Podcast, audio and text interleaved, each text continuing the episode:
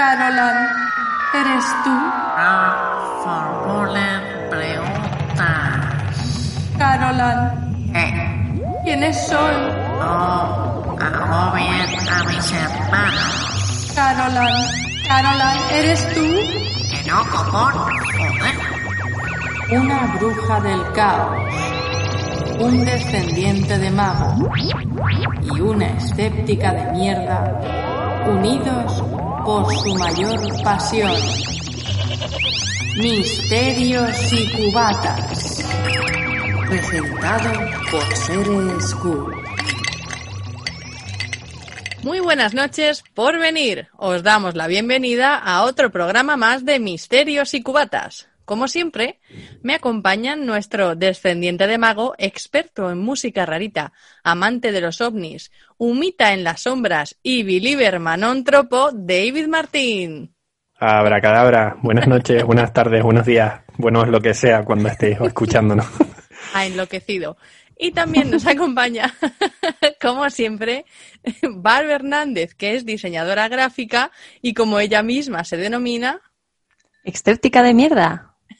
¿qué tal, Barb? Buenas noches, pues muy bien, la verdad. Aquí, de sábado. Hoy tenemos un programa cargadito porque en nuestros misterios patrios vamos a hablar de Trasmoz, el pueblo maldito. Y en nuestro beef del misterio, David, deja de frotarte las manos, vamos a hablar sobre apariciones marianas. Así que coged vuestros piscolabis, coged vuestros cubatas, porque empezamos con misterios y cubatas. El tío Camuñas, lamias, trasgos, cuélebres, ventolines y espumeros. La Santa Compañía. Misterios patrios. Échate una rebequita, hija. Bueno, pues se ha quedado una buena tarde para hablar de misterios patrios, en este caso de Trasmoz. No sé si habíais oído hablar de ese pueblo, pero por refrescar un poquito la memoria a nuestros oyentes, voy a dar unas breves palabras mientras intento que a Barb eh, no se le salga el espíritu por la boca, ¿vale? No, Déjame que acabe. Estoy muy estás- tranquila, estoy muy estás tranquila, muy tranquila. Te estoy, no me mientas. Trasmoz mola un montón. Lo sé. Ahora te dejo, ahora te dejo, no te preocupes. Vale, A ver, para nuestros oyentes, Trasmoz es una aldea que se encuentra en Zaragoza y es eh, el único lugar de España excomulgado, ¿vale? ¿Y cómo llegamos a este punto? Pues muy sencillo. En el año 1255, que tiene rima, Andrés Tudela, que era el abad del monasterio de Veruela, excomulgó al pueblo de Trasmoz por un bif que mantenían sobre el suministro de leña de la zona del Monte de la Mata. Mm, básicamente al clérigo se le hincharon las pelotas por la provisión de madera y excomulgó a la aldea. Me Pero, flipa, Me flipa. Sí, espera, espera, que queda un poquito de historia y ya, ya entras, ya entras a matar. Pero casi 300 años más tarde, en 1512, hubo otro beef, esta vez con el riego, porque todos sabemos que el problema es del riego, y el monasterio de Veruela lanzó una maldición a Trasmoz, o sea que envido a, envido a excomunión y sacó la maldición. Barber Hernández, me consta que lo has gozado documentándote con la historia, así que por favor cuéntanos. Bueno, a mí es que me encanta. O sea, me encanta porque, em, vamos a ver, eh, el cristianismo es una religión que yo respeto y no tengo nada en contra de ella, ¿vale?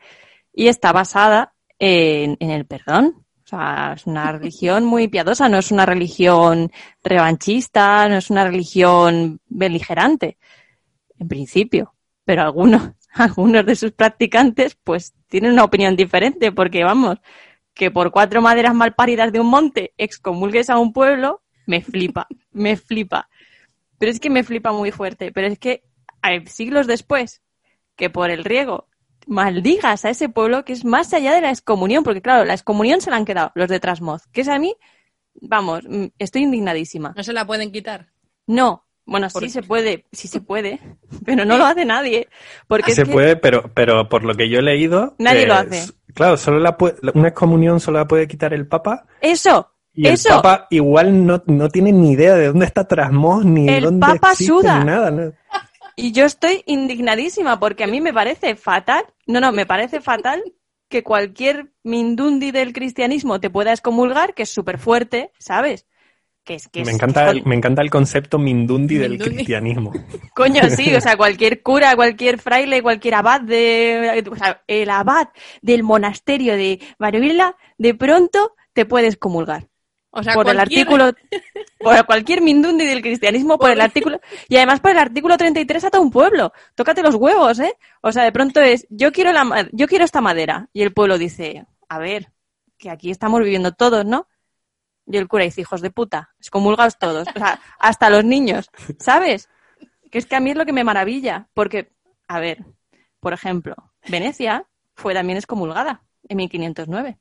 Pero Venecia fue por un bif político grave. Entonces, el Papa Julio II de la época dijo, a mí me interesa que estos estén a malas conmigo. Y les excomulgó. Y luego les perdonó.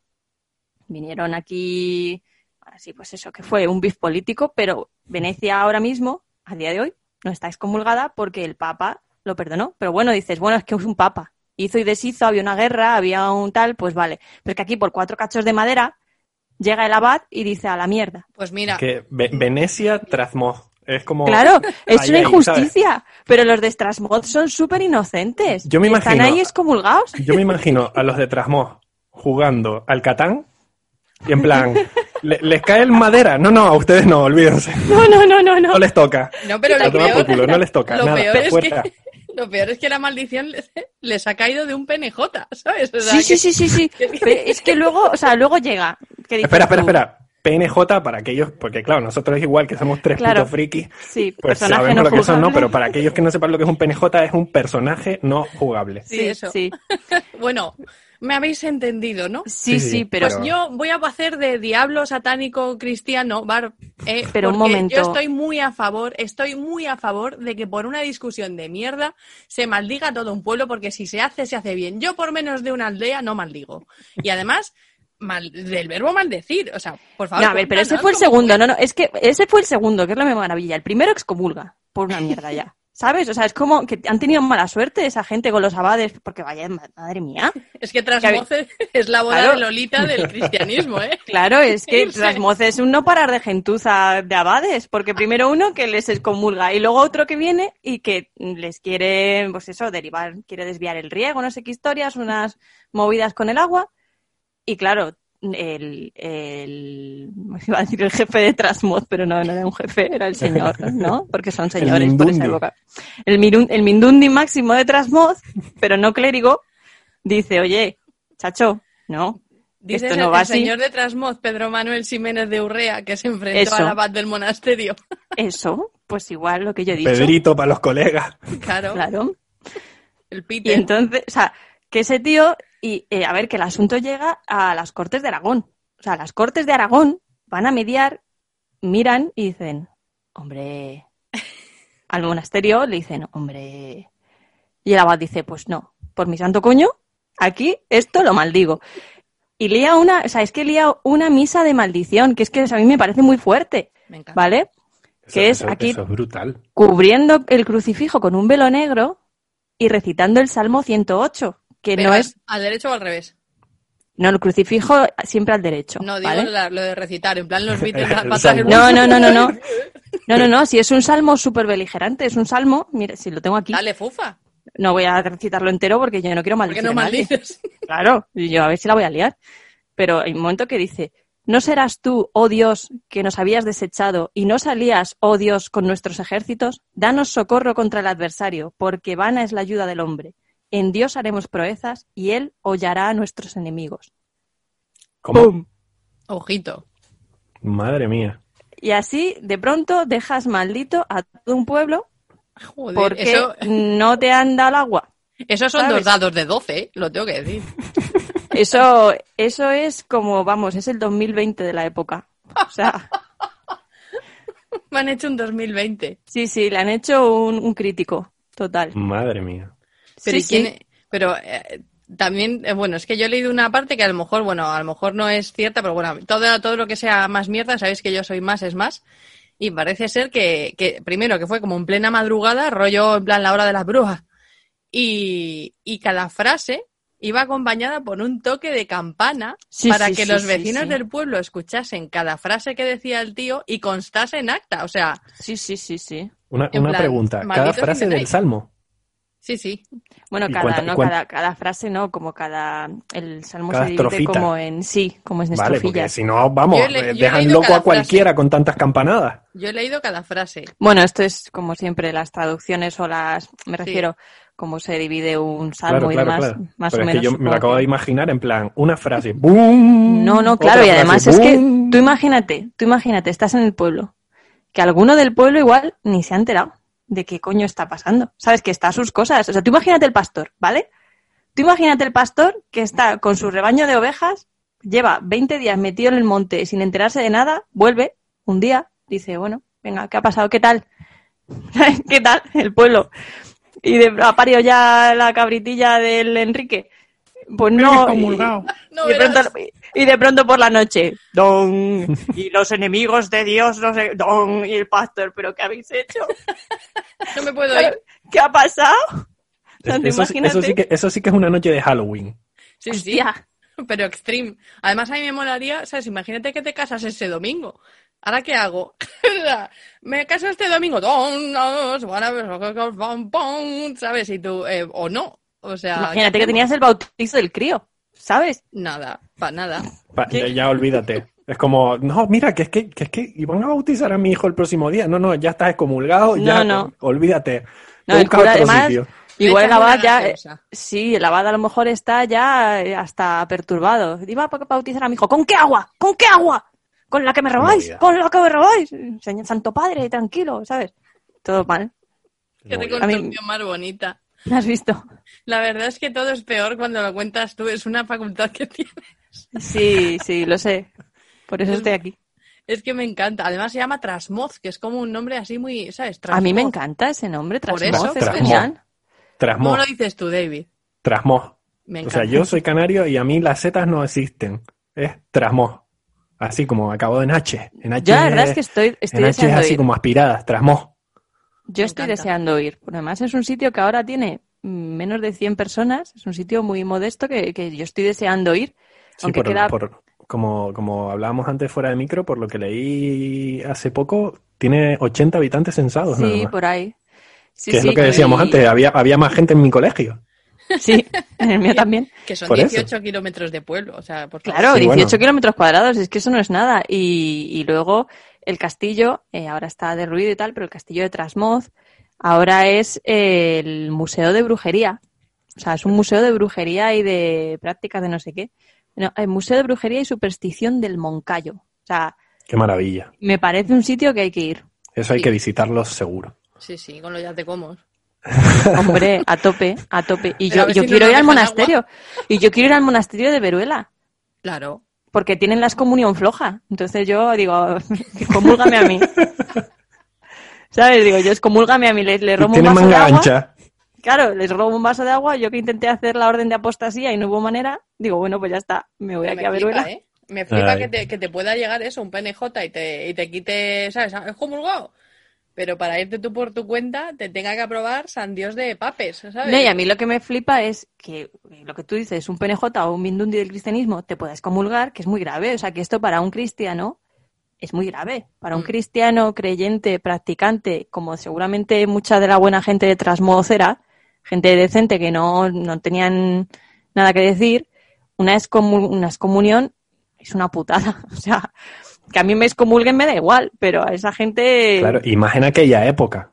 Claro, es que estamos hablando del siglo XVI. Claro. Estamos hablando de que esa gente, eh, bueno, del siglo XVI malditos, del siglo XIII excomulgados. O sea, es que todo mal. Todo. O sea, tu abuelo ya estaba excomulgado, pero es que tú encima maldito. Dices, pero bueno, esta gente, es- esta gente en su cabeza sabe perfectamente que va a ir al infierno, porque no Sí, sí. tiene derecho, no tiene derecho a ir al cielo, aunque sean buenísimos. Yo, yo soy trasmocieno, no me acuerdo cómo se llaman los de trasmoz, trasmoceros, creo. No me acuerdo el gentilicio. Pues yo soy de allí y, y, vamos, yo me hago una rave carnal porque digo, si total, ¿qué más da? Si Pero yo si ya estoy rave- condenada. La rave ya la montó el tío con las campanas, con la de arriba. Ya, por eso que yo ya- ton, ton, ton. Yo ya estoy excomulgada, yo ya estoy excomulgada. ¿De qué me sirve ahora ser buena? Si estoy excomulgada, ni siquiera me vale mudarme. Porque ya me han excomulgado, ¿sabes? Ya no puedo decir, no, no, yo soy de Carehuela. No, no, yo ya estoy excomulgada. Pues vamos, yo, yo digo paso. Yo me pongo ahí, yo me pongo ahí a tope. Me Pongo yo que sé, a practicar brujería. De hecho, así pasó. De hecho, así pasó que Trasmoz fue un sitio de peregrinación para gente que vivía un poco en la linde de la religión. En Es el decir, margen. Claro, ese tipo de gente que si hacían a lo mejor una disección decían que estaban haciendo un rito satánico, o si investigaban una cura de algo decían que eran brujas, o gente que creía en ritos diferentes, en otras religiones o tal, empezaron a peregrinar en a Trasmoz porque claro, era el pueblo sin ley católica. Qué maravilla. Claro, es David que- está enamorado. Es que, Es le que es al que ir. A mí me, a mí me gustaría leer un, un pequeño extracto de, del libro de Juan García, eh, García Tienza, que para quien no lo conozca, pues fue un, bueno, y, y a día de hoy lo es, aunque haya fallecido. Está considerado como una, una de las mayores autoridades en la España secreta, esotérica y mágica, ¿no? Y uno de sus libros más conocidos es la Guía de la, de la España Mágica. Y en esta edición que tengo aquí en la mano, No sé exactamente qué edición es, pero vamos, debe ser de las primeras.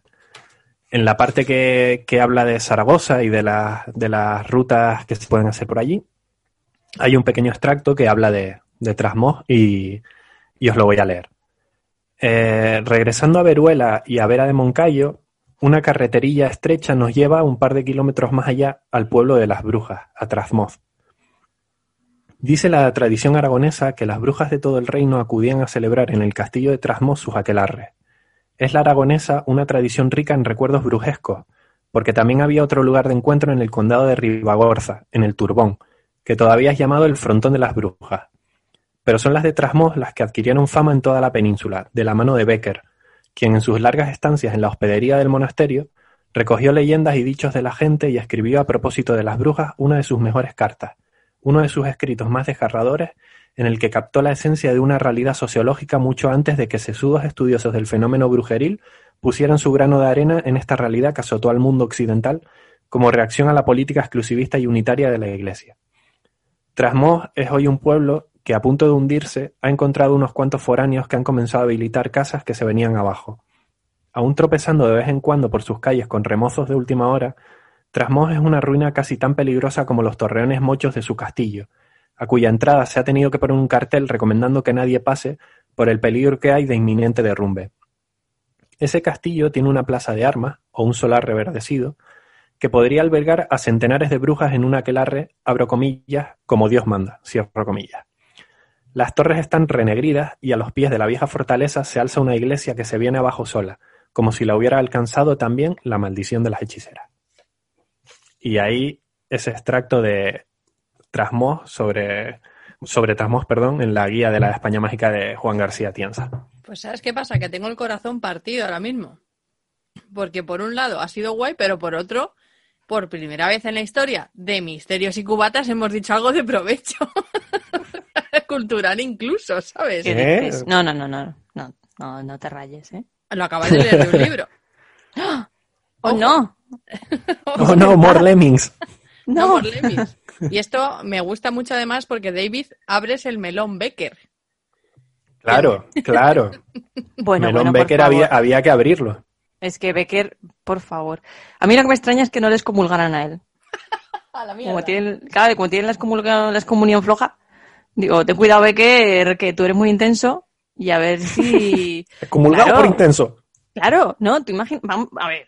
Excomulgado por romántico. Claro, no nos pongamos, no nos pongamos exquisitos, que han excomulgado al pueblo por un cacho leña, ¿eh?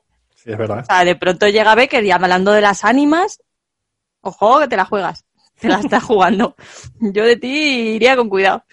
Pero a mí sí, así, mira, la intensidad de Becker eh, a mí me, me da la vida, me da la vida. Y claro, llegó ahí eh, intentando recuperarse un poco de la tuberculosis y claro, el tío, pues imagínate, estaba como un, un niño en una tienda de caramelos. Estaba en, oh, Dios, otra mujer del pueblo maldito, las ánimas, las brujas. ay, ay, ay". O sea, estaba... Becker, Becker era un goticazo.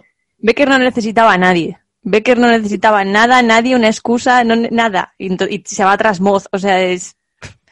A mí, a mí me, habría, me habría encantado que Becker, bueno, de hecho hubo un capítulo del Ministerio del Sí. Tiempo en que estaba basado en eso, pero a mí me habría gustado que hubiesen cogido a Becker como en el capítulo de Doctor Who en el que cogen a Van Gogh y lo llevan a una exposición actual en la que ve sus cuadros y entonces, pues a mí me habría encantado que Becker lo cogieran y lo llevaran a, a la, a la época actual. Y, y Becker flipara y, y me lo presentaran. Y entonces y yo hablábamos y yo le quitaba las ganas de vivir. y, él, y él a mí me fascinaría porque era un tío genial. Y ya sí, y ya está. Qué maravilla, De Becker. hecho, tiene unos, un párrafo muy bonito que me Muy venía bonito, porque te ha quedado muy, señora. Es muy bonito los párrafos de Becker. Es muy bonito de oír. te ha quedado muy señora, lo siento. yo soy una señora muy mayor porque nadie me hace caso. Ay, yo quiero que presentes cine de barrio. Claro, bueno, bueno. Por bueno, favor. Bueno, bueno, no abramos ese melonaco tampoco porque ya sabéis que no puedo. Si No Alaska puede, tú también. Ya, pero es que, es que, es que La siguiente, la siguiente. Ya, por eso, la siguiente tú. Dale a ver. El, cielo es el límite. Vale. Yo mientras leo Becker, ¿eh? a ver si me cogen para cine de barrio. A ver, decía Becker. Voy a poner voz beckeriana, que me sale muy bien. No. Los sábados, después de que la campana de la iglesia dejaba oír el toque de las ánimas, unas sonando panderos y otras añafiles y castañuelas, y todas a caballo sobre escobas, los habitantes de Trasmoz veían pasar una banda de viejas, espesas como las grullas, que iban a celebrar sus endiablados ritos a la sombra de los muros de la ruinosa atalaya que corona la nube, la cumbre del, es que me estoy cojonando la vieja, la cumbre del monte. Es que yo me he imaginado a los de, ¿cómo se llaman los moteros estos? Los ángeles del infierno. No, los son los son sofanarchy, ¿sabes? En plan de, todas a caballo sobre ¿sabes? Eh, ¿Pero qué es esto? Una bandada de viejas, ¿sabes? Y me las imagino ahí. rum, maravilla. Como grullas. como Como grullas. grullas negras espesas. Porque tú eres una piedra dura de Dura de chipiona que no se puede aguantar. No se puede aguantar. Es que antes se decían piropos, joder, no es una Es mierda verdad. todo. Es verdad. Ahora que- Ya, Y Ahora antes no, se insultaba con clase. Claro. Hombre, no. bueno, Toma ya. como, este programa pues se va a la mierda siempre. Yo tengo que decir, Si no, no seríamos nosotros. yo tengo que decir que a mí me parece maravilloso eh, a los tiempos de Becker y posteriores, como por ejemplo los escritores se liaban a hostias en la plaza y cosas así. Sí, sí, o sea, tú ahora llegas y si hay algún beef de estos entre gente así medio más famosita, los ves que son como pasivo-agresividades de mierda en Twitter que Y dices... en Instagram. Sí, sí, que dices. En Facebook. Y lo típico de, ¿por quién lo dirá? No lo sé. No, pero yo en realidad no lo he dicho por ti, yo lo he dicho por otra cosa. Y no, y- no, no, no, no. Tú antes llegabas y entonces se iban ahí a la plaza, a la plaza de Canalejas, de hecho, se iban ahí y decían, tú, hijo de la gran puta, la gran-", y se liaban a bastonazos, como Dios manda. ¿Sabes? No era tu, no, o sea, no, a, prim- a primera sangre.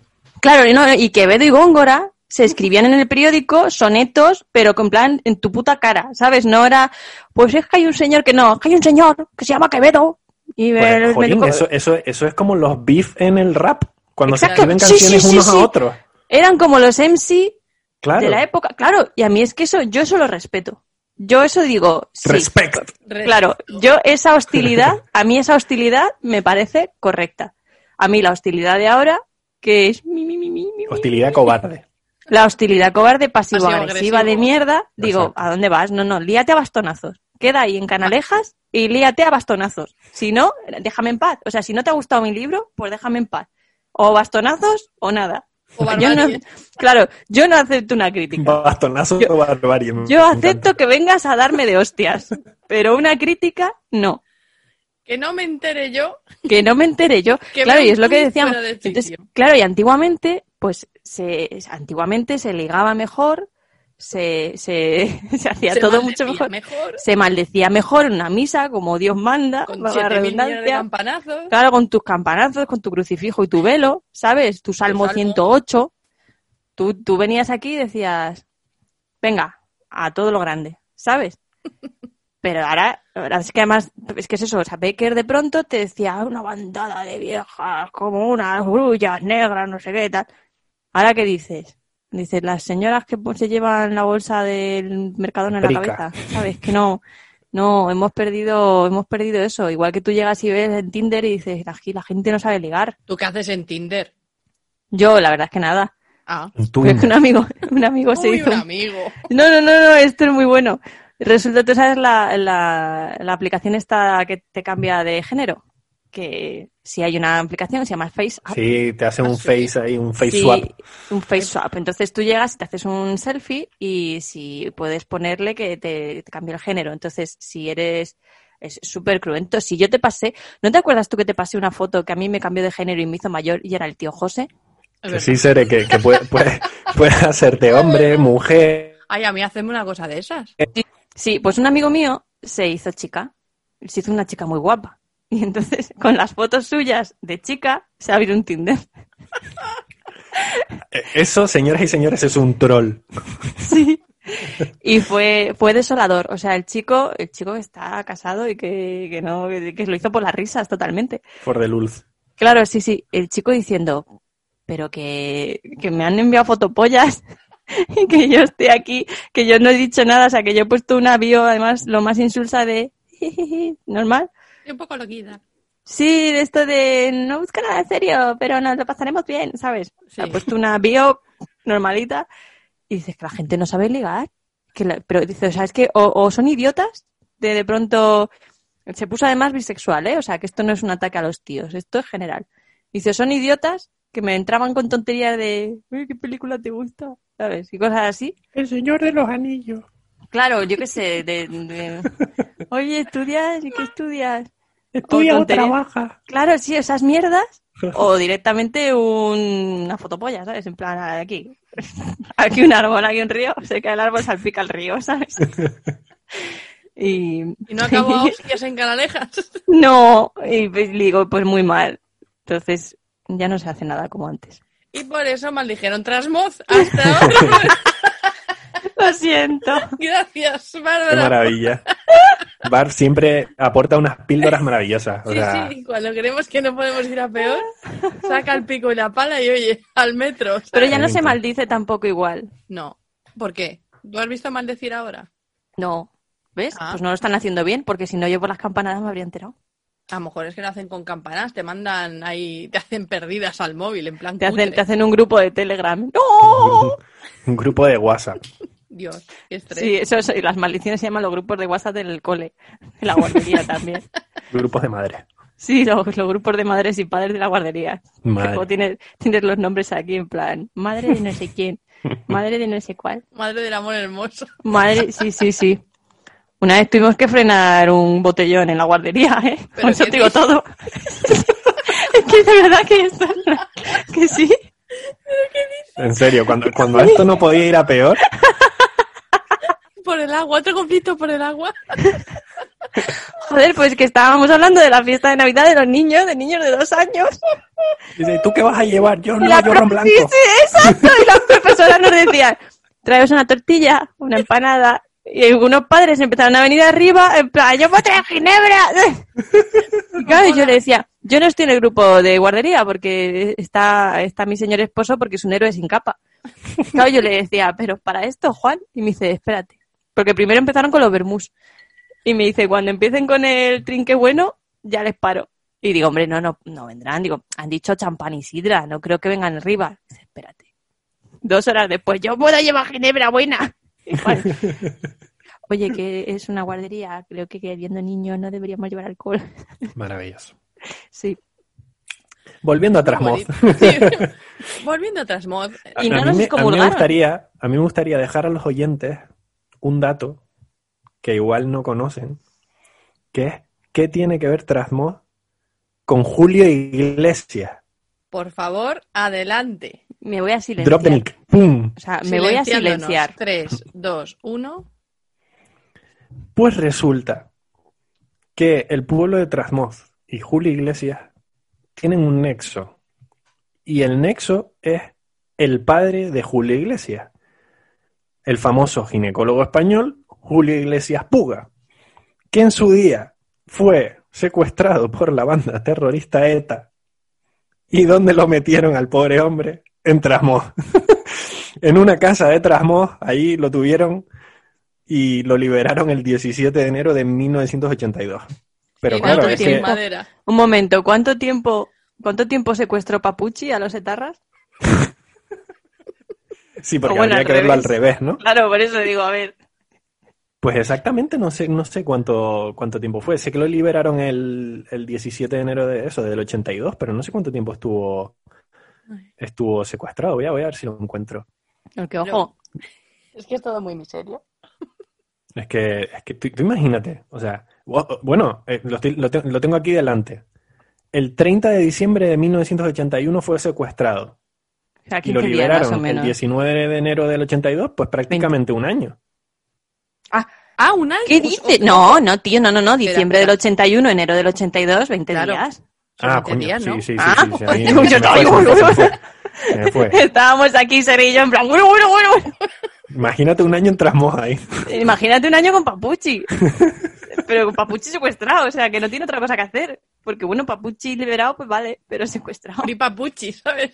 Claro, Free Papuchi. Free Papuchi. Dios mío. Ay, ¿Qué os iba a decir? ¿Nos queda algo más mierda por decir? O Sí, por favor. Yo podría, por favor. pero no. Yo, yo quiero, yo quiero hacer el último comentario freak, que es un guiño a la gente futbolera.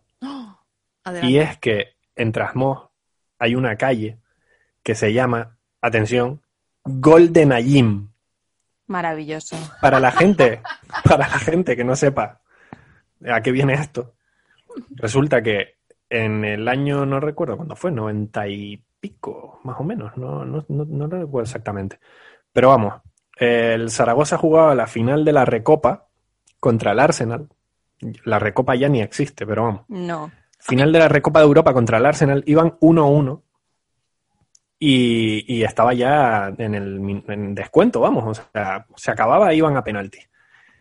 Y Nayim, que era un jugador del Zaragoza, le pegó como de tres cuartas partes de cancha a portería del Arsenal.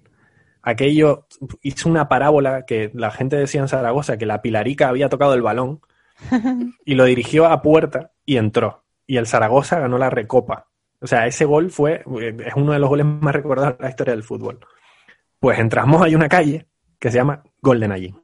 Pues sí. Pues me parece muy bien, porque si estás excomulgado, le pones el nombre que te haga de la fija ya.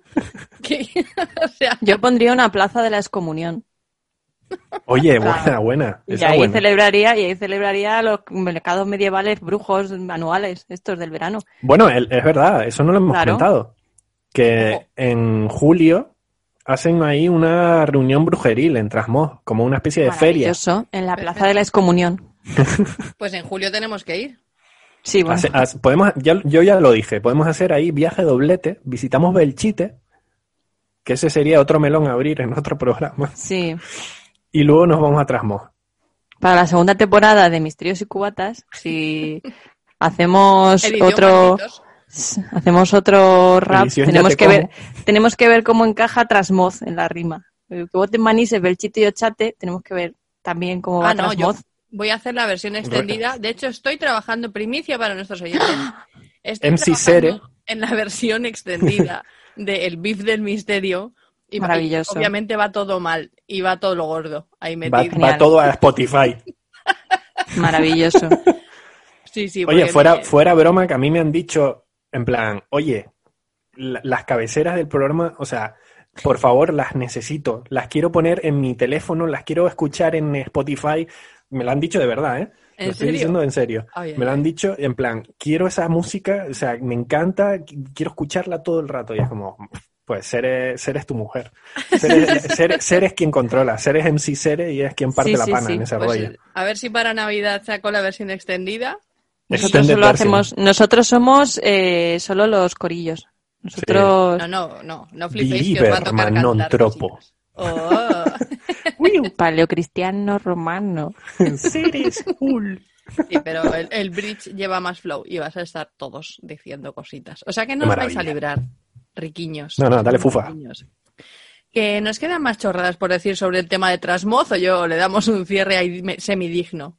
Yo creo que el, el cierre semidigno está, está para darse, ¿eh? Vale. Yo creo que el cierre semidigno jamás ocurrió. Dejémoslo Ya, en bueno, cierre. Por eso es semi. Claro, Claro, claro. es un poco margarina del- de, de la dignidad, ¿sabes?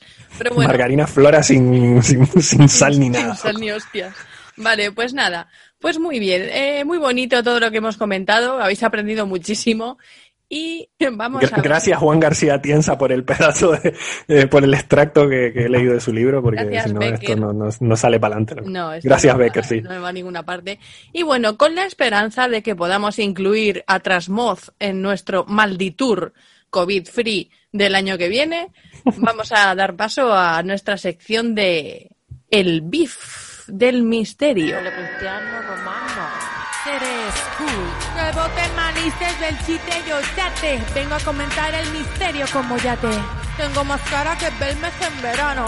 Flow paranormal con el cubata en la mano. Se me va la olla, pero nunca me dopo. No me trago cualquier cosa. Yo no nací en un baptisterio. Prepárate para el beef del misterio. Bueno, y después del mojón que hemos hecho con Trasmoz en nuestra sección de Misterios Patrios, vamos a reventar otra sección, en este caso el BIF del Misterio, donde no lo voy a presentar, lo va a presentar David, porque vamos a hablar de apariciones marianas. Dale, Fufa, David. Es, mm, que no sé ni qué decir. O sea, para mí es uno de los temas que más me apasionan en- dentro de todo este tema del misterio. También he de decir que creo que dentro del tema de las apariciones marianas, soy de los que opinan que lo que se aparece no es la Virgen, es otra cosa. Pero ya entraremos ahí. Pero bueno, Ojo. A ojo. ver, Es que, es que tiene, tiene, tiene su aquel, ¿eh? Tiene su aquel. Eh, para quien no lo sepa, que dudo que alguien no sepa lo que son las apariciones marianas, pero vamos. eh, hablando en plata, son las apariciones de la Virgen o de una entidad que se presenta como, como la Virgen. Hay mogollón. Algunas eh, reconocidas por la Iglesia Católica, otras no.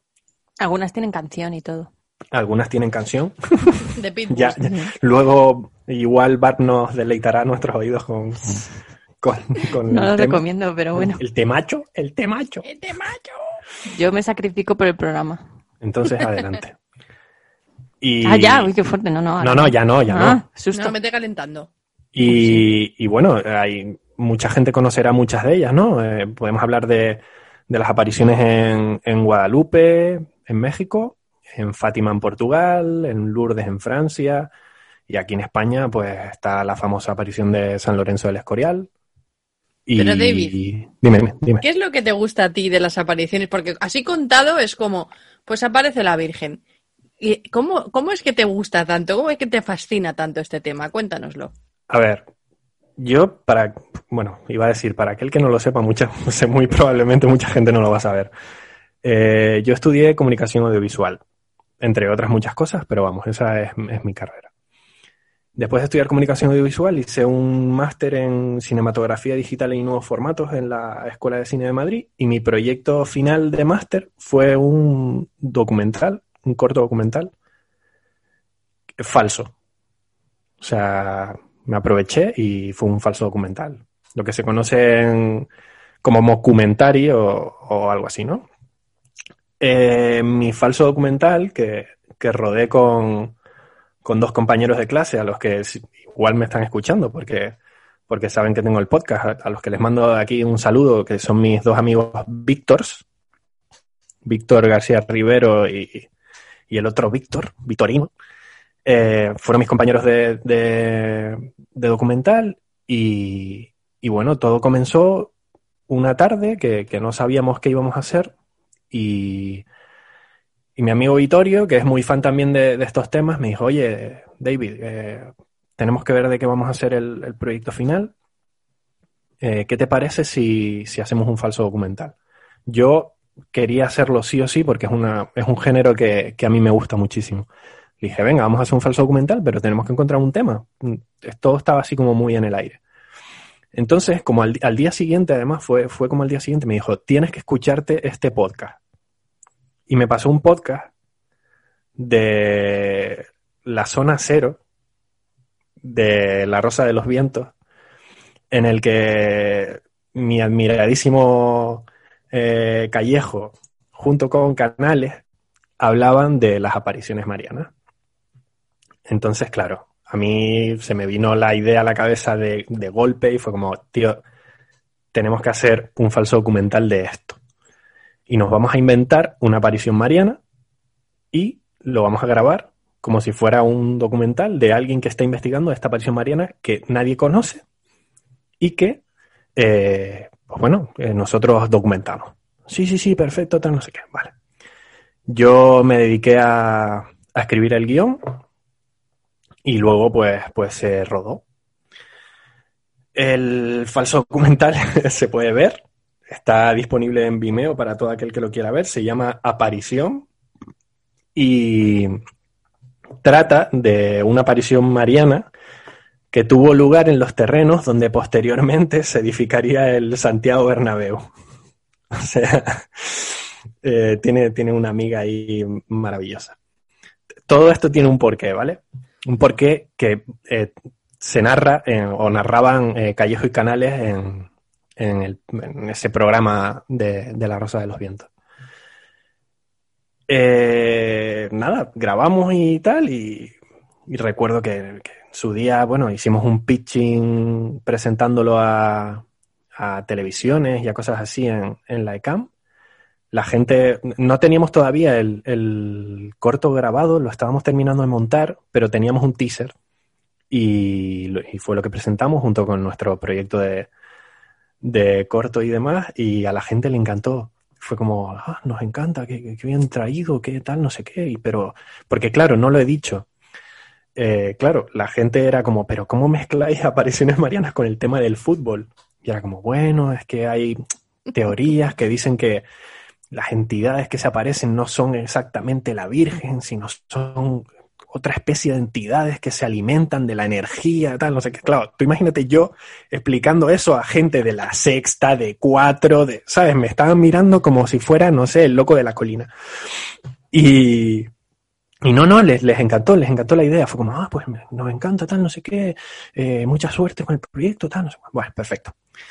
Eh, nada, lanzamos el, documental y, ya te digo que quien, quien lo quiera ver lo puede encontrar en Vimeo buscando aparición. Podemos dejar el link en, la descripción de iVoox.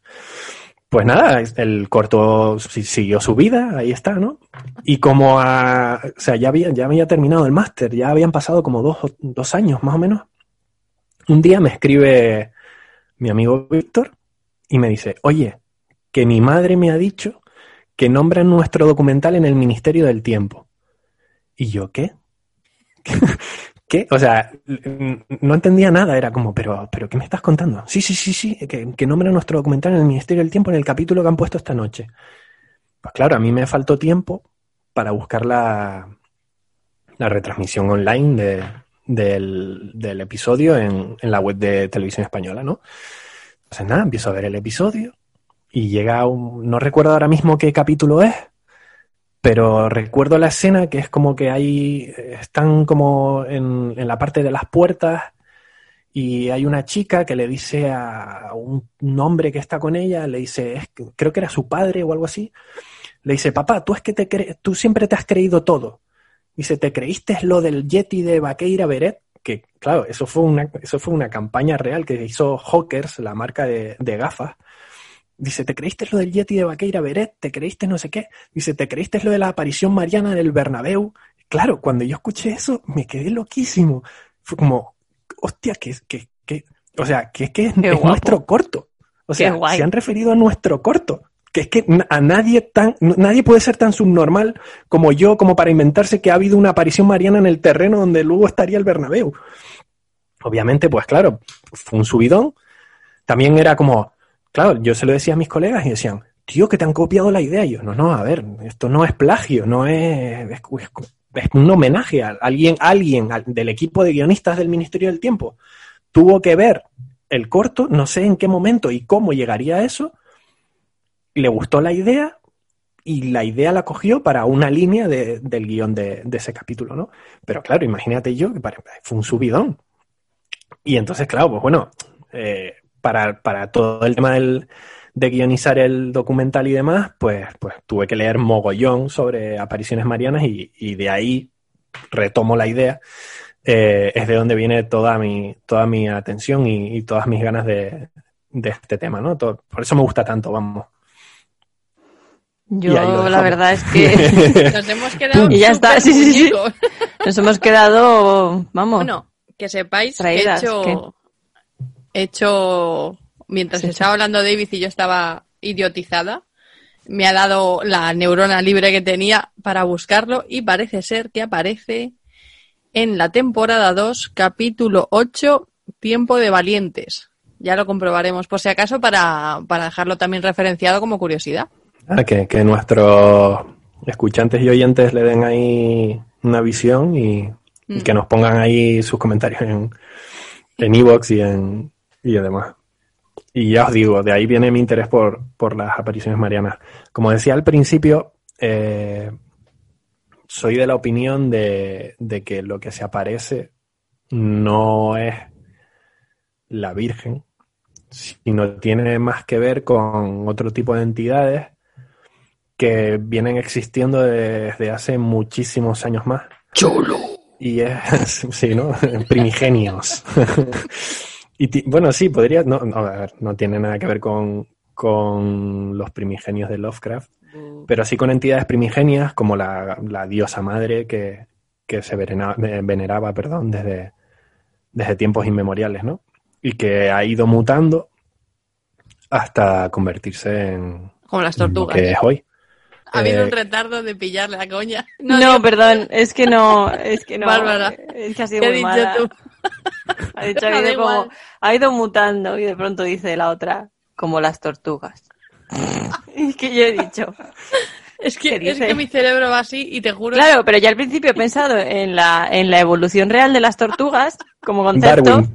Claro, yo estaba aquí totalmente darwiniana pensando, pues tampoco justo las tortugas, no te creas tú que has mutado tanto. O sea, yo, de- yo aquí Y, y- biológicamente... y esto, señoras y señores, es Misterio y Cubata. Y de pronto pienso, las putas tortugas ninja, o sea, es que, que- que- Solo qué, guano, qué guano sin adulterar eres, de verdad. soy la bosta, soy la bosta. eres pero es bosta, pero eh, en este programa la bosta soy yo. No, no, no, No, no, hombre. Que tú ahora te vas a cantar, te vas a arrancar, arrancar por seculares. Ah, bueno, ya está. Eso va a ser el momentazo. Eso ya va a demostrar. Pues te tengo que decir que va a ser el pico casi del programa, porque vaya mierda que llevamos aquí contando. Bueno, salvo lo de David, pero lo de David realmente es serio y tiene sentido. Entonces no encaja en nuestro programa, David, lo siento. Vamos a ver. Vamos a ver. El tema es. O sea, no, el tema es. David ha contado aquí todo su interés por las apariciones marianas, que está muy documentado y muy justificado y es muy bueno, interesante. documentado, muy documentado, no, tampoco. Bueno, tampoco más, documentado, más documentado que lo mío, ¿sabes? Que ese es el tema, que es lo, que es lo triste. Porque yo, lo que me dices, las apariciones marianas. Yo, la primera referencia que tengo en mi vida de una aparición mariana es la canción que me enseñaron en el cole de monjas. O sea, Bueno. es que eso es lo chungo. Monjas Sí, sí, sí. Que Sí. son hard, que son la, la vertiente hard. Sí, sí, lo eran. Y, y nada, claro, yo estuve ahí en ese colegio muchos años y había muchas canciones. Y hay un problema con las canciones Era como, era, de... era como OT. Sí, pero nadie ganaba. Nunca. No, salíamos perdiendo todos todos. perdían. El tema, a ver, hay una cosa muy chunga con las canciones eclesiásticas. Y es que se, se quedan para siempre en tu cerebro. Es cierto. ¿Tú crees? ¿Tú crees que las has olvidado? ¿Tú crees que has podido rehacer tu vida después de todo eso? Y es como una especie de estrés postraumático, que de pronto hay un trigger o un gatillo ahí y salen, ¡pum! ¿No? Pero ojo que eso también pasa con las canciones de campamento. Es que están Algo, ahí, ti- ahí. algo tienen, algo Están tienen. ahí, ahí. Ahí hay una cosa que mm, toca las cuerdas correctas de tu cerebro y se queda para siempre. Y es que además dices tú, joder, ¿por qué no puedo reunir datos en mi cabeza interesantes de verdad o útiles? Que a veces me hago un lío entre los pins de las tarjetas. Y me estás diciendo que 25 años después sigo recordando la puta canción de las apariciones marianas de la Virgen de Fátima. Que O sea, suena es así. que Dos puntos. Vale, allá voy, ¿eh? No reírse, que la que canta eres tú, no yo, Me, ¿eh? me voy a silen- me voy a silenciar. Yo también. Espera. No voy a cantar, no voy a cantar entera, ¿eh? Canto un verso y venga, ya sí, pasar. sí, No, y un un campanazo y nos excomulgas.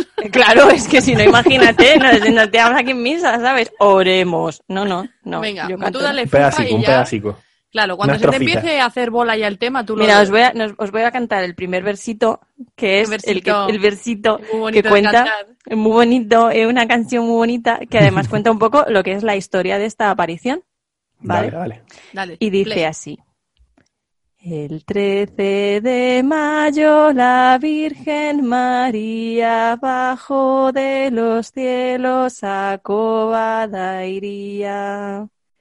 A tres pastorcitos la Madre de Dios descubre el misterio de su corazón. Ave, ave, ave María. Ave, ave, ave María. Y ya está. Bravo, bravo. Quiero resaltar el valor de que esto lo cante justo la escéptica, Escéptica de, de mierda. Sí. A mí, me, a mí me hace especial ilusión pensar que si, imagínate que estuviésemos en la radio, no en un podcast, y que alguien de pronto en las ondas ha pillado este fragmento y cree que estamos en un programa eclesiástico o algo así que dice, dice coño, la cope, qué bien. Y luego sigo hablando yo, ¿sabes? O mejor, que lo ha pillado alguien con su Spirit Box. O sea, Pues alguien mira. de Transmuz. ¡Ah! Qué maravilla, qué maravilla. Para, para quien no lo sepa, eh, la aparición mariana de la que habla la canción que nos acaba de, con la que nos acaba de deleitar Bárbara es la aparición de, De Fátima. Fátima en Lourdes. Sí, sí, que, que bueno, es a mí me parece... Bueno, en Lourdes, Covada iría. Sí, Cobadairía. A mí me parece un pifostio esta aparición. O sea, me parece increíble. Es decir, La aparición de, la aparición está eh, esta es la celebrista, es famosísima. tiene- esta es. sí, es celebérrima Los tres Sí, chavales. y aparte, pastorcillos. y aparte tiene su aquel, eh, porque vamos, eh, en su día se habló de que el sol bailaba. Sí, hay un verso más allá en la canción, pero como no me lo sé bien, no os lo he cantado. Pero sí, Nah, nah, habla de está- que está la, Perfecto así. de que la Virgen juega con el. O sea, bueno, es que esta, este es mi tema, David. Tú luego hablas de la del Bernabéu, si quieres. Esto lo he cantado yo. Pero, eh, la aparición se empezó, la primera aparición fue el 13 de mayo, ¿no? Como viene cantado. Y cada 13 de cada mes, o sea, la Virgen María les dijo, tenemos una cita, chiquis. Los 13 de cada mes, yo vengo otra vez. Los tres pastorcitos volvieron a, a su pueblo, a Cobadairía, y dijeron, se nos ha aparecido la Virgen, y nos ha dicho que además el 13 de cada mes va a seguir apareciendo. Y todo el pueblo dijo, ok, All right. vale. Entonces, ¿qué pasa? Que efectivamente, el 13 de cada mes, ¿por qué se descojona esta? No, no, Sí, no, no entiendo ahora qué pasa. Sí, con la tontería que hemos dicho, no sé por qué está hecho croc. Ah, con- Sí, ponte el mute porque no sé qué te ha pasado. Bueno, Señoras pues, y señores, Seri ha tenido un ataque de risa. mientras, mientras mi hermana ha decidido colapsar, cuando de verdad que no he dicho nada tan traspapelado, y creo, creo, es que ya pierdo la cuenta. Bueno, pues dale el ahí, 13 dale de cada Fátima, mes Fátima. el 13 de cada mes, esta Virgen volvía a aparecerse y supuestamente además compartía un secreto. Los Claro, es que eso, famosos, eso es una movida, lo de los, los secretos de famosos tres misterios o tres secretos de Fátima. Eso es una el- movida. Sí, sí, sí, sí, sí, sí, sí, ojo. Entonces, del 13 de mayo hasta el 13 de octubre de ese año de 1917, estuvo apareciéndose esta Virgen y ya en octubre lo dejó. Y compartió con estos pastorcitos tres misterios o tres grandes secretos. Que los pastorcitos, bueno, uno de lo que dijo la, una de las cosas que dijo la Virgen era, mm, por favor, rezad más el rosario y rezadlo de esta manera y demás, ¿vale? Otro fue, que es que te digo yo, joder, la Virgen, con todos mis respetos, pero de canguro, no me jodas, llega a los tres críos y les dice, dos vais a palmar. Dos de vosotros, eh, no. ¿Qué queréis ser cuando seáis mayores? La respuesta es no, ¿sabes? Es como vais a palmar, 404. pero antes, porque todo Sí, el mundo sí. palma. Pero vais No, a no, no. antes. Vale, o sea, les dijo algo en plan, pronto. A medio de alegría. Sí, sí, pronto venid conmigo. El mediodía alegría. Y efectivamente, dos de estos tres niños, que eran tres primos, Lucía, Jacinta y Francisco, pues Jacinta y Francisco en 1920 ya habían fallecido. O sea, tres años después de la primera aparición de esta Virgen. Y Lucía sí que llegó a una edad adulta y demás, y de hecho reveló durante, reveló los tres secretos al Papa, a San Juan Pablo II. Pero ¿qué pasa? Que uno de esos tres secretos era el inicio de la Segunda Guerra Mundial, que lo predijo, al parecer, esta virgen, porque dijo que, bueno, que se alzaría no sé cuánto está, el infierno se desataría en tierra, no sé qué, y efectivamente durante el reinado de- del papado del Papa Pío XII o XIII, no me acuerdo, un Pío, pues uno de estos, y efectivamente en la Segunda Guerra Mundial estalló. Pero también lo hizo Nostradamus. Quiero decir que. mm, Ya, bueno, pero a ver, a ver- Nostradamus, eso es un melón para otro programa. Eso es otro beef del misterio. No mezcles. Vale. Porque, ver, Nostra- sí, porque además Nostradamus. Nostradamus es metralla. O sea, Nostradamus es, claro, tú tira y, y algo, y algo, algo Algo acertarás. caerá. Claro, coño, es que te pones a decir, eh, soy abogado, estoy embarazado de gemelo, tengo un hijo, pues, si algo eres. Pues Nostradamus fue un poco igual, ¿sabes? Nostradamus, entre que todo eran metáforas y, y echó ahí la chorrimanguera, claro que acertó. Te juro ¿sabes? que me encanta sacar ese tema siempre que puedo con Barba adelante, porque es que se pega una mala hostia. No me pego mala hostia. Es como, o sea, a mí, vamos a ver. Esta señora, que es la Virgen, dijo solo tres cosas, ¿no? Y las acertó, supuestamente, los misterios y tal, no me acuerdo ahora exactamente, ¿vale? Pero, por ejemplo, eh, pues la, la muerte de los niños la predijo, y eran niños, o sea que no, nada podía prever que morirían pronto, ¿no? No es como si te apareces a un señor de 90 años y dices, pronto estarás conmigo. Hombre, pues con 90 años, chica, normal y la guerra- Segunda Guerra Mundial. Pero claro, Nostradamus es que dijo eh, patos. Y así como. Es que Nostradamus, como te pongas a entre líneas, también parece que ha predicho las criptomonedas, ¿sabes? te jode. Te- Pero eso es otro lo- melón. El tema de melon. De los secretos de, de Fátima es que, como bien dices, uno de ellos eh, supuestamente revelaba la Segunda Guerra Mundial, otro revelaba la conversión de, la, de los rusos al catolicismo, y luego el otro, es verdad. y luego el tercero, que es el que, el que más, eh, me sale la palabra, el que más, eh, confus- no confusión, el que más polémica crea, es el que la iglesia dice que revelaba el intento de asesinato de Juan Pablo II, pero mucha gente dice, y muchos estudiosos del tema de, los secretos de Fátima y demás, que eso es mentira que no revela el, el intento de asesinato de Juan Pablo II, sino que lo que realmente revela el tercer secreto de Fátima es la caída de la Iglesia católica como tal y como institución. Y que la Iglesia se lo ha callado y, y ahí ha quedado. Lo que, lo que dice la, la versión oficial es eso, que, que el tercer secreto de Fátima lo que revela realmente es el intento de asesinato de Juan Pablo II y ahí se queda. Y de hecho, eh, esa es la versión oficial, como bien dices, y de hecho eh, Juan Pablo II, la bala con la que se atentó contra su vida, eh, la llevó al, al altar del, del monasterio, no es un monasterio ahora, es como que es un lugar de, peregrina- de peregrinaje Sí. De Fátima, que no me acuerdo ahora mismo que si es una iglesia, si es una, no me acuerdo ahora mismo.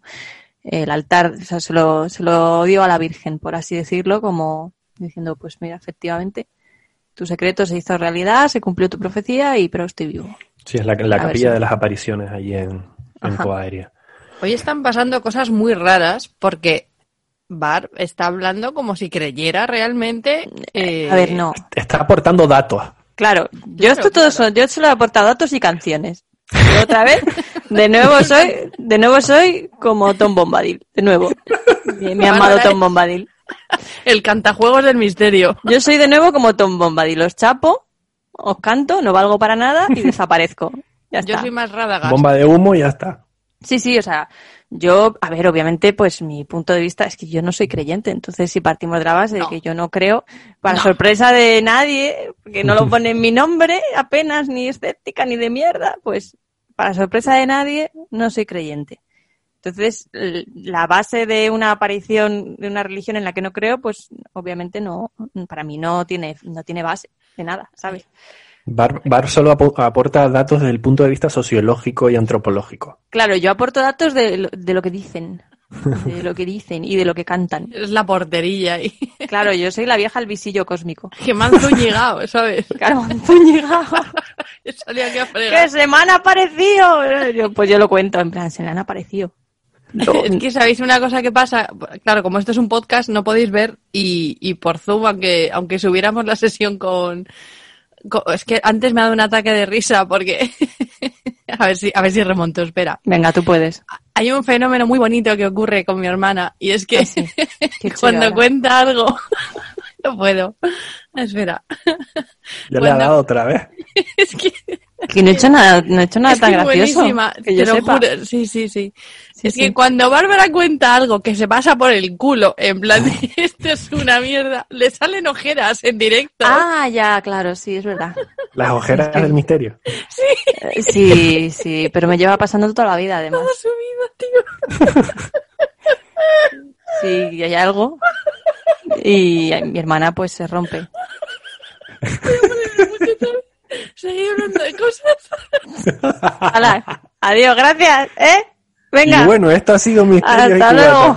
No, no, una, una cosa que sí me gustaría comentar, que es, es una de las cosas que, que conectan la aparición de, de Fátima eh, con otras cosas como puedan ser eh, los ovnis, es que aparte de, de todo el tema del movimiento del sol, Si hubiésemos sido unos perrillos de las praderas, las Ser y yo, ¿no? Las Ser y yo le hemos hecho ¡pium! las dos. O sea, ha sido. apunta, y apunta. ha ha sido mágico. ¡Ardilla! ¿sabes? ¡Ardilla!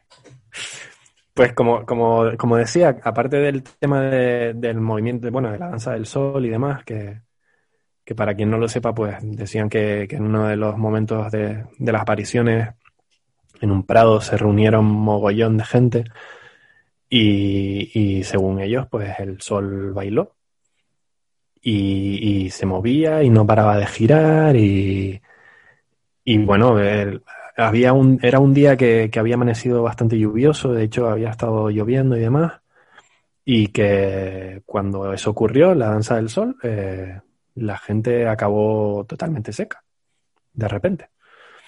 Aparte de eso, eh, una de las cosas que más me fascinan es la descripción que, que los niños hacen de la entidad que se les aparece, que es una cosa maravillosa en la que nos damos cuenta de cómo la iglesia influye para que eh, lo que para que digamos que, que lo que realmente ellos digan que se aparece es la Virgen y no lo que los niños realmente vieron. En su día le, le preguntaron a los niños qué, qué fue lo que vieron y que lo dibujasen y tal, y, y cualquiera, bueno, creo que, de hecho voy, a- voy a hacer ahora mismo la, la comprobación en directo, bueno, en directo ahora mismo, luego cuando lo escuchéis no será en directo. Voy a poner aparición, Mariana, eh, Fátima, dibujo, a ver si, si de esta manera lo, lo encontráis bien y, y podéis verlo. Eh, a ver. Mm, así no lo buscáis. Aparecen dibujos normales. Pero bueno, eh, lo podéis encontrar fácilmente. Eh, lo que los niños dijeron que vieron era una especie de muñeco de Michelin, porque lo que había era como una especie de muñeco de Michelin, una, una especie de ser eh, con rasgos femeninos pero sin pelo, eh, con un traje acolchado, el típico traje del muñeco de Michelin, una especie de aura, y, y eso fue lo que los niños vieron, no una virgen. O sea, me estás Claro. diciendo, me estás diciendo que igual los niños, en vez de Vieron ver al una muñeco de virgen, Michelin. en vez de una virgen, igual estamos hablando de que vieron una figura del futuro y vieron una choni con un plumas. O vieron al, al tipo este de los cazafantasmas, al fantasma gordete. O sea, es maravilloso. Pero maravilloso. Ahí le salen las ojeras. No puedo. Las ojeras del misterio. Las ojeras del misterio. Es que, bueno, en fin. A ver, también hay, hay, hay más apariciones, ¿eh? Estamos aquí cebándonos con la de Fátima. A ver, es la más relevante así a nivel mundial. Y Es la más relevante porque es de la que me sé yo canción. No. Hombre, es que esto va de ti. Eso es, esto va de mí. No, pero sí que es, eh, de todas las revelaciones marianas, creo que es la más aceptada en el mundo cristiano internacionalmente, porque luego, por ejemplo, la del Escorial, eh, las No, la del de Escorial es para, Escorial, la del Escorial sería para hacer un programa aparte. Sí, sí, sí. La del Escorial Claramente. sería para hacer un programa aparte. Una, una aparición mariana que, que a mí me llama mucho la, la atención es la de Medjugorje, Mm. que esa también eh, trae lo suyo. Y es, es muy, muy interesante la, la aparición de, de Medjugorje por diferentes cosas. Eh, para empezar, eh, tuvieron lugar en, en Bosnia, allí en una, una parroquia católica, donde tres de los tres videntes, que fueron los que vieron la, la aparición, eh, vieron que, bueno, que allí ellos decían que se había aparecido la, la Virgen. El, Papa, el Papa Juan Pablo II decía que, que bueno, que, que la aparición mariana era, era real, que, que había manifestado su deseo de, de ir a, a Medjugorje, ¿no? Y que había dado muestras repetidas de, de apoyo a el propio Papa, ¿no? A los encuentros que, que ahí ocurrían. El propio Vaticano no se acababa de pronunciar sobre, sobre las apariciones de Medjugorje. Eso también es otro melón que, que se podría abrir, porque para que una aparición mariana sea tratada como tal, debe de pasar eh, unas pruebas, por decirlo de alguna forma, bastante exigentes. No, no cualquier aparición mariana es considerada o va a ser considerada como una aparición mariana aceptada por la Iglesia Católica. Y bueno, lo que decía, el, el Vaticano no, no, se acaba de pronunciar sobre, sobre la aparición eh, que tenía lugar allí en, en ¿no? Luego hay otras apariciones también. Eh, una de las que, de las que más me, me impresionan también es la de Seitún, eh, porque es una de las que más eh, pruebas visuales tiene. Si ahora mismo, si tenéis un ordenador delante o, o tenéis vuestro móvil a vuestro lado y demás, y tecleáis en Google la aparición Mariana Zeitún con Z, eh, y vais a imágenes, lo vais a flipar. Porque es- son fotos en blanco y negro de lo que es la, la aparición mariana allí en, en la... No sé cómo explicarlo, no sé si es una, una iglesia o, o una parroquia allí en. Zeitún es, es una ciudad que está en Egipto. Y podemos ver eh, unas cúpulas, ¿no? Y, jolín, es que, es que lo estoy viendo delante. Es, la típica imagen de la Virgen, no se le ven rasgos, ¿no? Pero es una figura claramente la que cualquiera podemos ver en, en cualquier iglesia, lo que sea y tal, con el típico halo en la cabeza. Y hay mogollón de, de fotografías. De hecho, eh, la aparición se, apare eh, se aparecía, valga la redundancia, eh, muy frecuentemente y hay hasta vídeos. O sea, de verdad, si tenéis la oportunidad, eh, echadle un vistazo porque es bastante, bastante impresionante.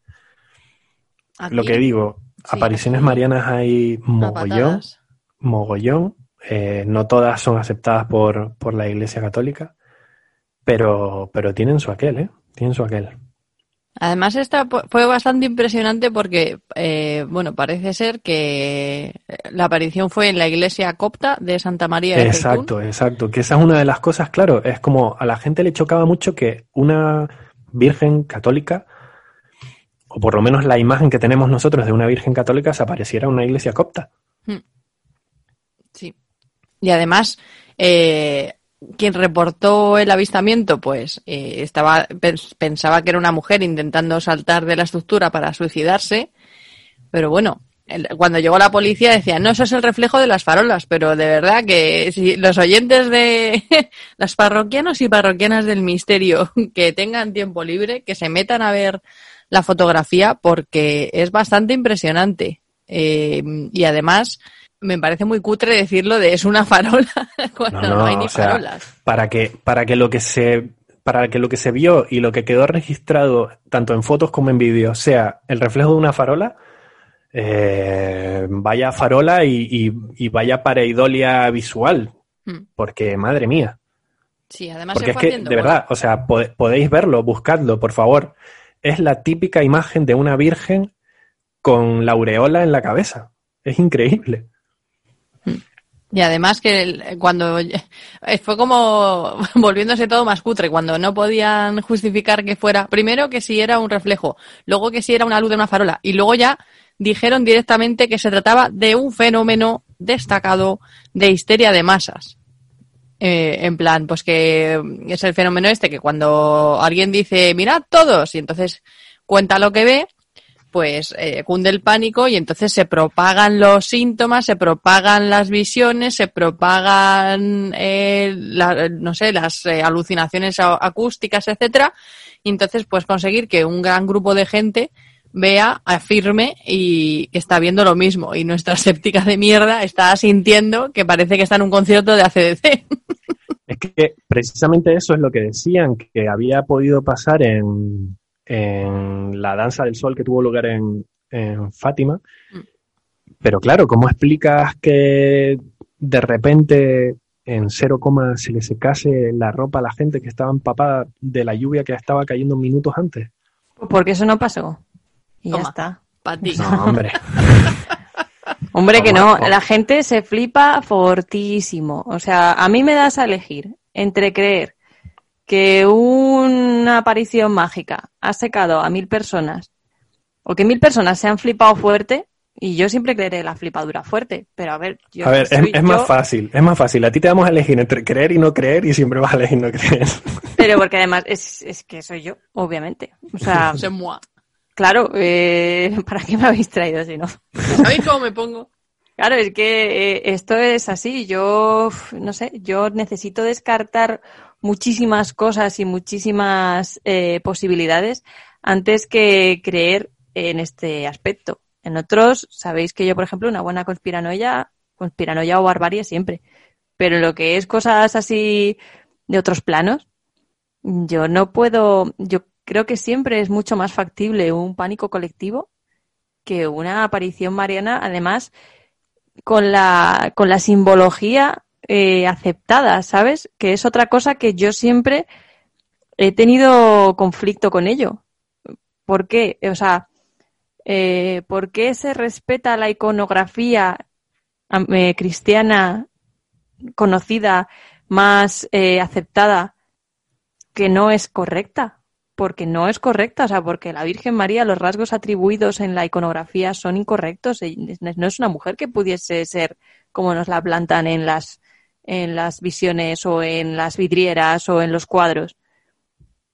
¿Sabes? Que si fuera la de verdad, ¿por qué se hace entonces su versión para la prensa o cómo va el tema? ¿Sabes? Es lo que yo, ¿sabes? El fotocall.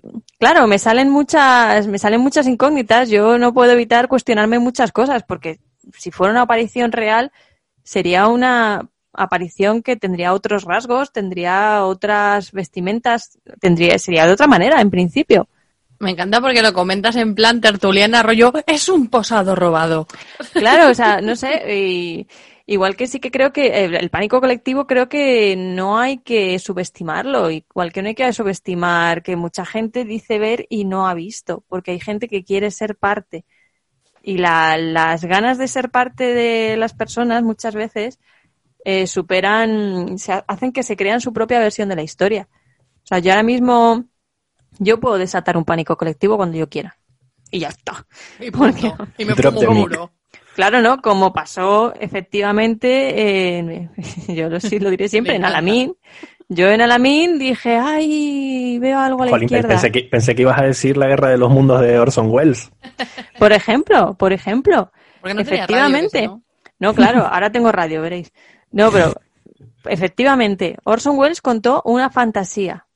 Hubo un montón de testimonios de personas que salieron a la calle y afirmaron ver esas luces y afirmaron eh, ver de pasada esos seres y afirmaron oír esas cosas porque la gente, eh, el pánico colectivo y las ganas de creer y las ganas de ser parte y el miedo y algunas, es muy fuerte y yo creo que no hay que subestimarlo nunca. Pero eso obviamente es mi, mi punto de vista, que puede estar perfectamente, No me puede claro. estar perfectamente equivocado. Desde el programa 1 sabíais que yo era escéptica de mierda. Y si Y eres ya saben escéptica de mierda, ¿para qué me invitan? pato, claro. Menos para conspiranoias que a tope siempre, Sí. siempre, o sea, Ya, ya hablamos en su momento de Diatlov, a tope. Para todo lo demás, Mastercard. Para todo lo demás, no. O sea, para todo lo demás, en principio, no. Que hay un día que yo, yo, mi persona, no puedo tener. Es que yo duraría, dudaría hasta de mí misma. O sea, es que yo de verdad tengo un escepticismo tan aferrado, tan aferrado, que yo ahora mismo, yo tengo una visión y pienso, se me ha ido la química del cerebro a la mierda y estoy teniendo alucinaciones. Y es lo que sinceramente pensaría. O sea, y no tendría ningún problema conmigo misma. Diría a un psiquiatra y diría, oiga, mire usted, yo en vez de ir a un cura iría a un psiquiatra. Pues es que se me ha parecido la Virgen. que me receta?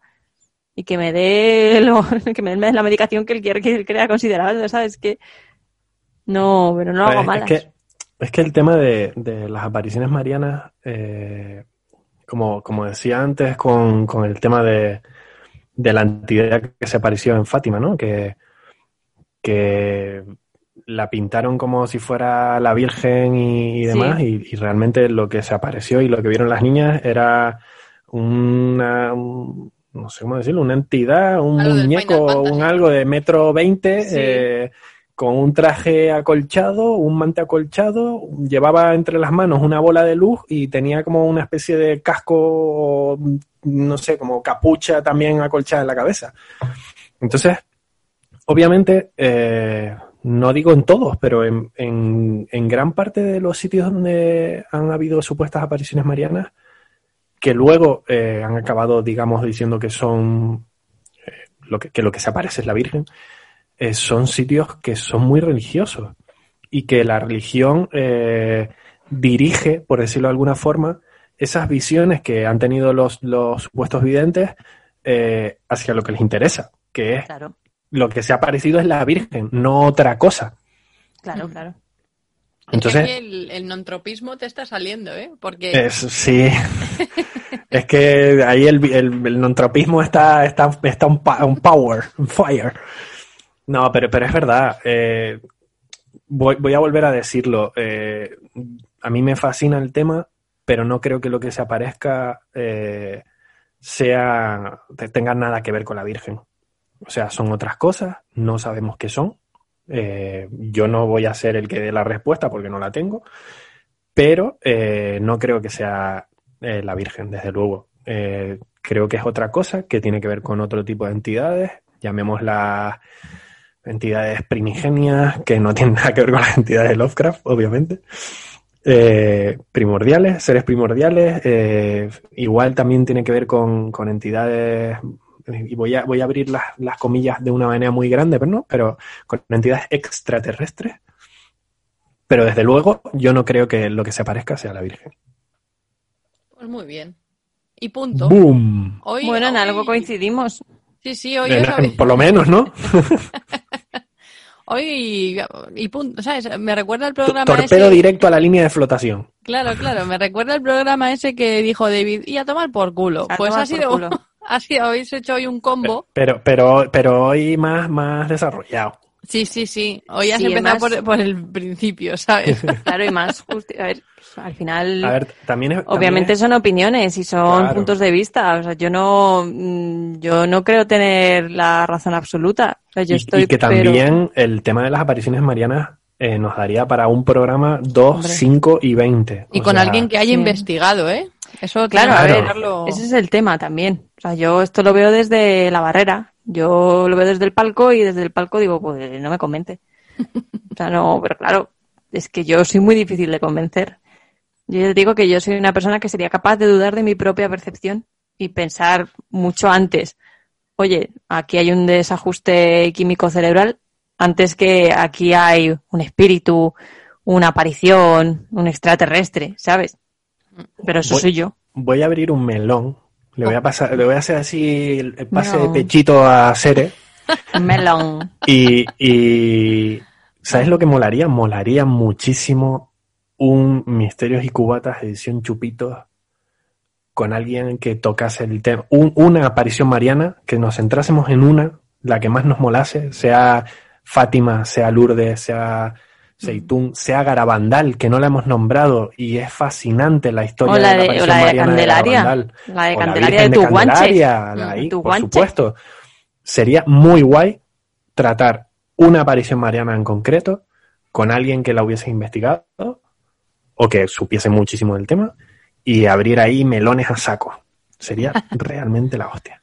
Pues me la apunto, me la apunto. Vamos a. Va- Vamos a ver, vamos a ver, que los oyentes nos pongan ahí en, en comentarios de, de qué aparición mariana le, le molaría que, que hiciésemos un, un chupitos, edición chupitos. Yo prometo no volver a cantar. Pero si ha sido de lo mejor, por Pero favor. vamos a hacer doble votación. Primero, que diga la gente qué aparición Mariana y luego si quieren que Si Bar- quieren que Bar vuelva a cantar. Por favor. sí. Bueno, va, a- va a salir mayoría así, ¿eh? Que sí, lo sepas. obviamente. Yo voy Yo, a, hacer yo voy a votar que sí. Yo me voy a hacer perfiles, incluso. Maldición. sí. Pero bueno, eh, escuchadme un tema. Mm, Escúchate. yo creo que esto ya le podemos dar un cierre, ¿no? Ha quedado claro que Bárbara va a fanculo y que, y que David non tropo. Non tropo. Claro, en el Entropismo entropismo. power. Sí, así que bueno, yo creo, además es que se me ha acabado el cubata, en realidad estoy chapando porque se me ha acabado el cubata. Así A mí, que a bueno, mí, mira, escu- escucha, escucha. mira, Solo me queda el hielo. el hielito, en plan como los tristes. Sí, pues sí, no, sí. vamos a reponerlo porque se nos han acabado los cubatas, pero no se nos han acabado las historias. Así que si os parece, nos despedimos. Bar, muchas gracias por estar Gracias. aquí. Gracias a vosotros por tenerme. Buenas noches por venir. Y David, muchísimas gracias y vamos a ver tu, tu. Por favor. Bueno, ya lo hemos visto nosotros, pero Nada, nada, un, pla- un placer y, y, Jolín, también, por favor, si alguien ve el documental, que nos diga ahí en, en comentarios qué, qué les ha parecido. Sí, por favor. efectivamente. y sin más, como ya no tenemos más cubatas ni más hielitos, nos despedimos hasta la próxima edición de Misterios y Cubatas. Hasta siempre, amiguis. Hasta luego. Chao. Si te has divertido escuchando Misterios y Cubatas, suscríbete a nuestro podcast y síguenos en Instagram y Twitter para no perderte ninguna de nuestras estupideces. Gracias por unirte al batallón de lo absurdo. Hasta la próxima.